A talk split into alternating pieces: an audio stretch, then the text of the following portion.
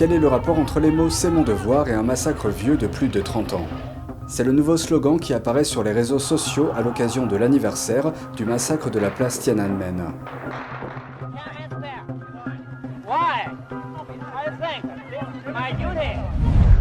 La Chine fait de nouvelles vagues en mer de Chine méridionale, cette fois-ci avec un avion de surveillance militaire australien. Bienvenue dans Regard sur la Chine. Il y a 33 ans, le Parti communiste chinois déployait son armée et massacrait des étudiants qui protestaient pour une meilleure Chine. Cette année, le slogan C'est mon devoir et un vélo sont devenus des icônes utilisées pour commémorer l'événement. Regardez.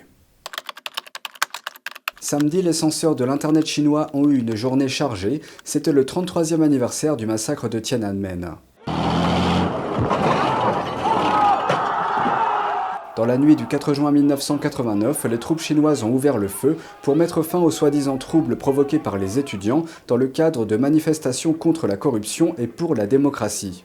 Cela s'est passé sur la place Tiananmen et dans ses environs, au centre de Pékin. La Chine n'a jamais communiqué le nombre total de victimes de cet événement, mais des groupes de défense des droits et des témoins affirment que les victimes pourraient se compter en milliers. Samedi dernier, à l'occasion de l'anniversaire de ce terrible événement, toute référence à l'incident a été bloquée sur les réseaux sociaux chinois. Les messages détectés qui faisaient la moindre allusion ou mention de la journée ont également été supprimés. Quelques jours avant l'anniversaire, de nombreuses plateformes chinoises ont empêché les utilisateurs de modifier leur nom d'utilisateur et leur photo de profil. Et à la veille de l'anniversaire, des reportages indiquent que de nombreux utilisateurs ont encore essayé d'éviter la censure des autorités pour commémorer ce jour. Certains ont commencé à partager le slogan C'est mon devoir en ligne.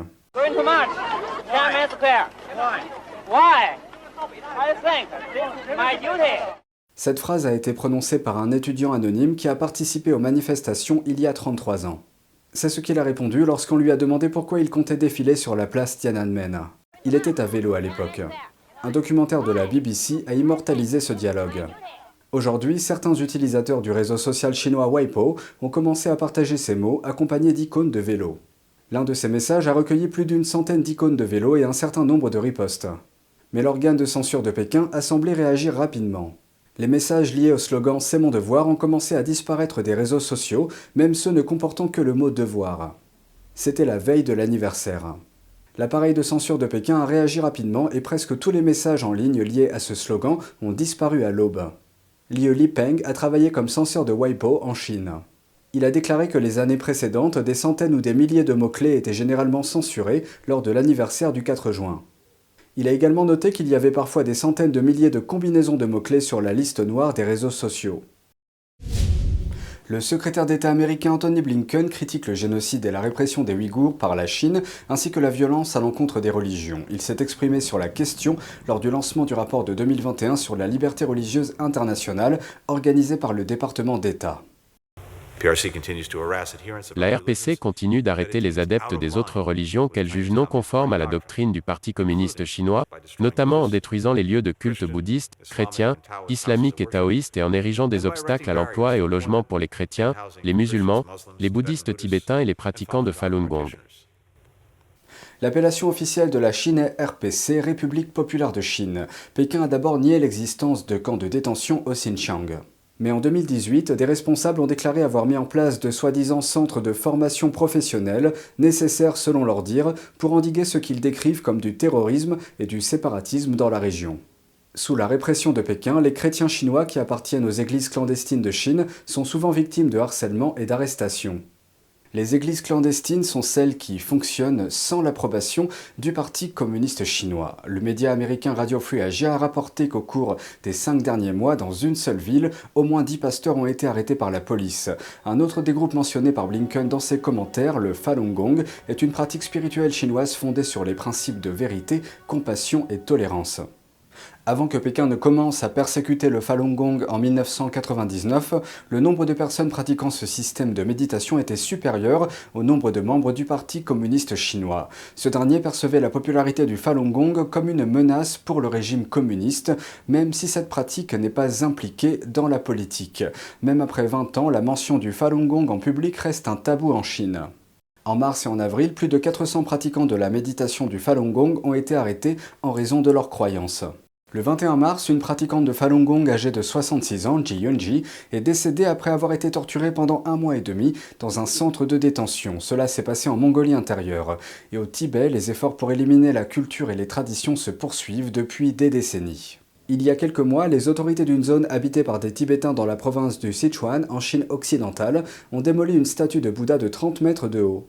La raison? Ils ont dit qu'elle était trop haute. Les autorités ont également forcé les moines tibétains à assister à la destruction de la statue afin de les humilier.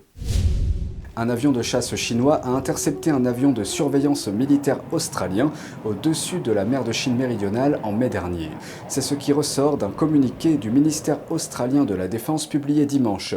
Le communiqué indique que l'incident a impliqué un avion de surveillance maritime P-8 de la Royal Australian Air Force ou RAAF. Cet avion a été intercepté par un chasseur chinois J-16 lors d'une activité de surveillance maritime de routine au-dessus de l'espace aérien international de la région.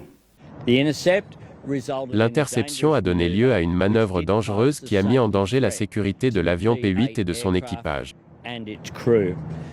Le Premier ministre Anthony Albanese a déclaré aux journalistes à Perse que son gouvernement avait fait part de ses préoccupations à la Chine à travers les canaux appropriés.